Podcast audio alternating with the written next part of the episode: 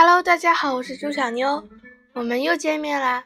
今天我要给你们说一个关于触手可及的科学梦的故事，名字叫做《Science is for Everyone》。When you are having fun in the park and see a bird, why not you take a picture of it?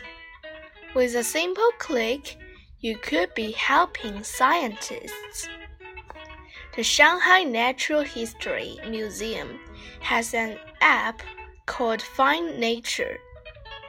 People can upload photos, sounds, and locations of animals if they see them around their city.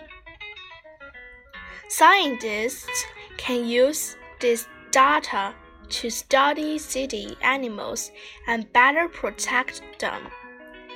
In fact, people just like you can help out with many scientific studies.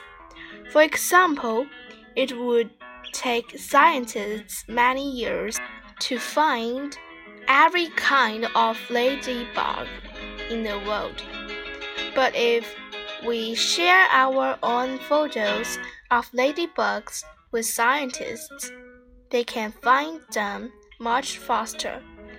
As one old saying goes, many hands make light work. Of course, there is more to study than just animals. There are many other fun projects, such as watching stars and clouds, counting penguins, and even listening to laughs, you will find that science is fun and is for everyone.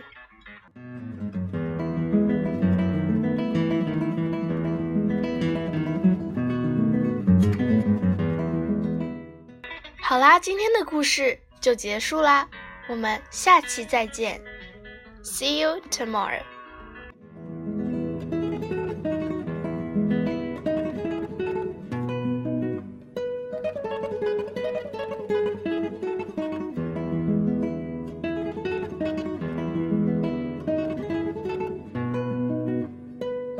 thank